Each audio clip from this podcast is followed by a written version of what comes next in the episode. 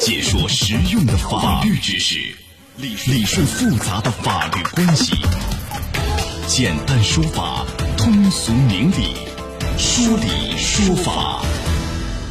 好，接下来我们进入到高爽说法的说理说法，我是主持人高爽，继续问候您。最近啊，杭州一位二十二岁女孩连续熬夜加班以后晕倒，被送往 ICU 抢救六天以后呢，不幸离世，引发了关注。公司高管说了，说没有什么好说的，有事你找公司法务。法务呢曾明确表示不会负责，你去走法律渠道。来，今天这个事儿我们来讲一讲。邀请到的嘉宾是江苏纵联律师事务所顾晓宁律师，顾律师您好，听众朋友好，高老师你好，欢迎您做客节目。好的，谢谢。来，我们一起来听一听事情是怎么一回事儿。近日，浙江一名二十二岁女孩在家休息时突然失去意识，被送进 ICU 数天后，于二十六日不幸去世，引发网友关注。此前有媒体报道，该女孩连续四五天熬夜加班到凌晨四五点，结果发生猝死，医院诊断可能是心肌炎引起猝死。据悉，该女孩在一家互联网公司做网络运营工作，工作很拼，一个多星期前有点感冒，但是没太在意。女子被送医后，家人就从江西老家赶来。守在医院一边筹款一边祈祷奇迹发生。女子父亲称，二零一五年一场车祸带走了二十三岁的儿子，唯一的女儿也走了他们的天也塌了。在安葬好女儿后，五十九岁的老父亲心痛地表示，希望女儿一路走好，希望所有的孩子们在外打拼一定要爱护自己的身体。对于女孩相关的后续处理，其公司高管表示没有什么好说的，有事可以找公司法务。七月二十八日，浙江滨江区人力社保局发布通报，网传二十二岁女孩熬夜加班猝死。经查，涉事企业为杭州慕克文化传媒有限公司。该局已关注到有关情况，并联动相关单位介入调查核实。如发现企业存在违反劳动法律法规的行为，将依法依规严肃查处。听了这样的消息，我们感到很痛心啊。那么这个公司要担责任吗？啊，您可以登录到大蓝鲸客户端，找到 Live 互动专区，也可以在首页的主播号专区找到我啊。点开以后，看见我高爽，点关注就可以发帖留言参与互动了。就这次这个女孩的花费大概四十一万多啊，因为家里很难支付嘛，所以在朋友帮助下呢，通过水滴筹筹了十八万，公司是以欠条形式垫付了十万啊，募集了几万以后就不再管了。所以对后续情况呢，这公司高管就说没有什么好说的，有事你找公司法务。后来法务也说啊不会负责，你去走法律渠道。所以我们来谈一谈这个法律渠道到底怎么走。像这样的，我们说在工作时间啊、工作岗位突发疾病，呃，四十八小时以内抢救无效死亡的，可以视同工伤。他这个情况能不能认定是工伤？似乎这样靠的话很难对得上啊，顾律师。是的，从目前的条件来看的话，他这个构不成工伤。因为一个是工作时间、工作岗位的问题，因为我听刚才报道是在家休息的时候；第二个呢是他也确实送医以后，但是四十八小时之内抢救，他这个好像时间他就六天嘛，抢救六六天，所以这两条不符合，可能构不成工伤。一个是从家里送往医院，时间地点不符合，然后超过四十八小时，所以很难认定工伤。嗯，但是也有人认为说这个可以认定是工亡工伤啊，这个有争议吗？在司法界，因为。呃，这个案例这两天引发巨大关注，您觉得在认定方面有争议吗？呃，这里面有可能说有一点一定的争议，那么就要看调查的情况，比如说是否单位强制加班，第二个在家休息的时候是否也是属于在线或者等等的加班的时间时候啊，那么这个的话，我觉得可以去值得探讨，但是从目前的情况来看，嗯，个人认为不构成工伤。啊，那如果是呃在家里工作，单位又认可，那么这个。但是他其实也超过四十八小时，对，还是对不上。时间和工作岗位对上了，但是呢，他在这个不符合突发疾病死亡或者是在四十八小时之内抢救无效死亡，嗯这个是个硬性条件，还是够不上哈。是的，很遗憾，但是不是说这事儿就没有办法？那这个单位是不是强制加班呢？你看，我们看一下这个女孩打卡，都是从晚上十一点、夜里十二点到第二天凌晨四点、五点，都是在工作加班。对，这个有没有显然违反劳动法规定吧？呃，这个从目前的情况上，我们可以得出的是，单位有可能会涉嫌到他有强制加班，但这个具体还要看劳动监察大队调查的结果，包括打卡是否是自愿，还是说单位发了文件或者要求强制加班，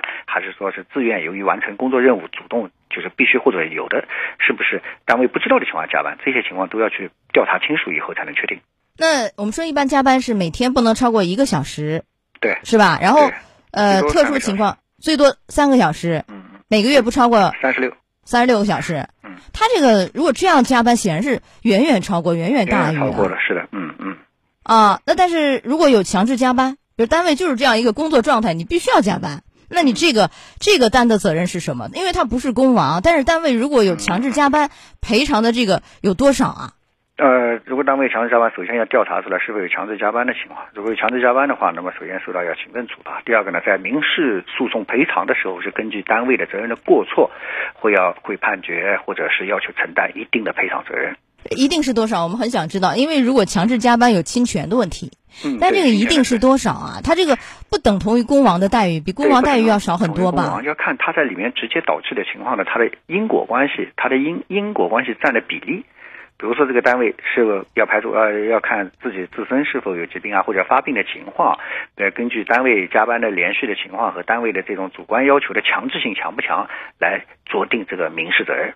那如果说这个就是强制加班的强制性很强，我们想知道像这样的以往的案例比例，这个单位的赔偿能有多少？在侵权的这样一个案件里头，呃，有多少数额那么我们的赔偿？呃，这个一定要确定他的身体原因和里面的因果关系的比例。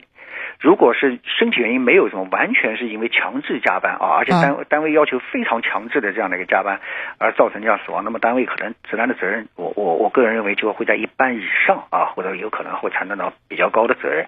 那么如果是身体上的疾病是主要原因，而呃加班是另外一个原因，那么这时候呢可能会比例就会减小，这要看个案。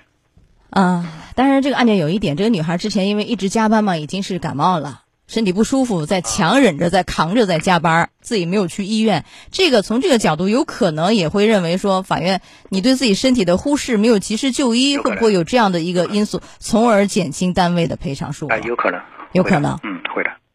还有，如果说这个单位没有强制加班，我们假设啊，但是呢，工作量非常之大，你不加班，压根儿就完不成，不可能完成，所以你只能加班。那你只能加班呢？这个单位有打卡，你加班，你员工你申请，老板就同意，是吧？程序都有。如果这样的话，这个单位赔偿方面有区别吗？啊，这个其实也是一种变相强制，因为它如果是涉及到呃必须要你完成，然后同时呃虽然不主动，但是由于工作量导致你必须要在一定时间内完成，这实际上也是一种强制加班的一种另外表现形式，在这上面差别不是太大，那就是赔偿方面没有太大差别对，不是太大，啊，就基本上是一样的。嗯，对，还有一个，我们假设如果说是主动加班，因为这个女孩呢家里条件很不好，大家也听说了，呃，之前哥哥因车祸去世，很可怜啊，也欠了很多外债，为了早点就还清债，帮父母分担，如果主动想多干一些，如果是这样的话啊，我们假设一下，这种情况，就是单位要担责任吗？也是要担，因为单位也同意你批准你加班了嘛。对，啊一般来说，单位对职工在职业的当中的健康安全是要起到一定的、一一一一定的作用，或者是一定的呃这个责任的。那么在这时候，如果说单位放呃放任啊，或者说虽然不不提倡，但是也不反对，或者是完全同意你加班，那这时候呢也要承担一定的责任。如果发现了这样的情况，但这个责任呢会相对来说会比较轻一些，比较轻，大概能有多少？嗯，次要责任以下吧。那就百分之三十以下，对对对像这样的情形嗯嗯啊对。呃，这个公司前期是以欠条的形式垫付了十万，嗯，这个欠条啊，嗯，这个钱还要还吗？因为从目前来看，你怎么来看，就是是一码归一码，单位该赔的从赔偿那个角度要赔，欠的要再欠，因为欠条嘛，还是怎么看这个事情啊？对，如果啊是欠条的话，那么实际上在法律关系上是单位暂时垫付的，呃，要看下面责任承担和他承担的比例，包括医药费的比例和后续补偿款的比例，然后这个时候呢再来冲抵这个当时的欠款。啊，可以拿这个钱去冲抵当时的那个欠款。对，就如果是欠条的话，因为他明确的在目前的责任不清的情况下，单位先付的钱，那就是视为对职工的欠款啊、啊借款。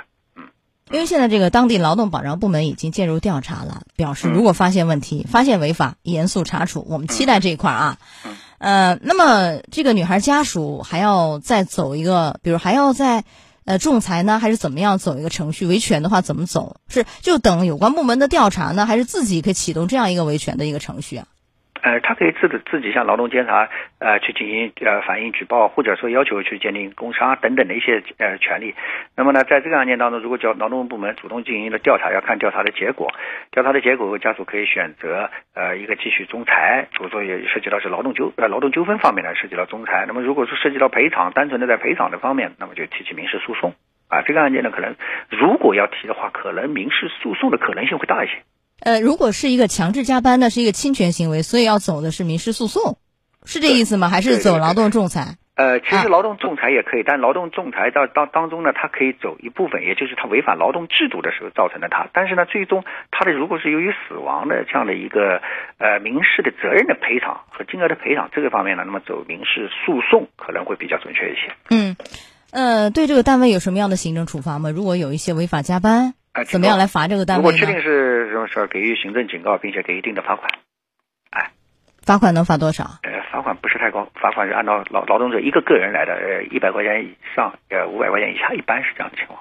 那一个个人最高五百，啊、然后多少个个人？呢？这个单位有多少个员工就多少个人，还对是怎么？对对，是的，有多少个员工？比如说你加班涉及到加班，或者涉及到这个违法加班的话，人工数，比如说你有一千个员工，那那那那么你就是五十万，啊、就最高是这样一个处罚。哎哎哎，这个案件让大家很心痛，是的呃是吧？这个白发人送黑发人呐，嗯啊，我们看了那个视频，心里很难受。来，我们最后提示一下，就是说，呃，给所有打工人一些提醒吧。敬业是美德，但是健康不可以透支。你讲是的，是的，是的一定要高度注意自己的健康。那么同时在包括在加班啊，在其他的时候要保在保证自己身体力所能及的情况下啊，进行这样的一个工作，以维护自己的生命生命安全啊，这嗯是最重要的。这是给我们每一个打工人的提醒，但我想更多的应该给企业吧，给企业单位吧是不是企业是？同时的也是要在充充分的考虑到职工的关照职工的这样的一个身体健康情况，那么实时的实事求是的安排一些的工作，然后发现有这样的可能会影响健康的情况，一定要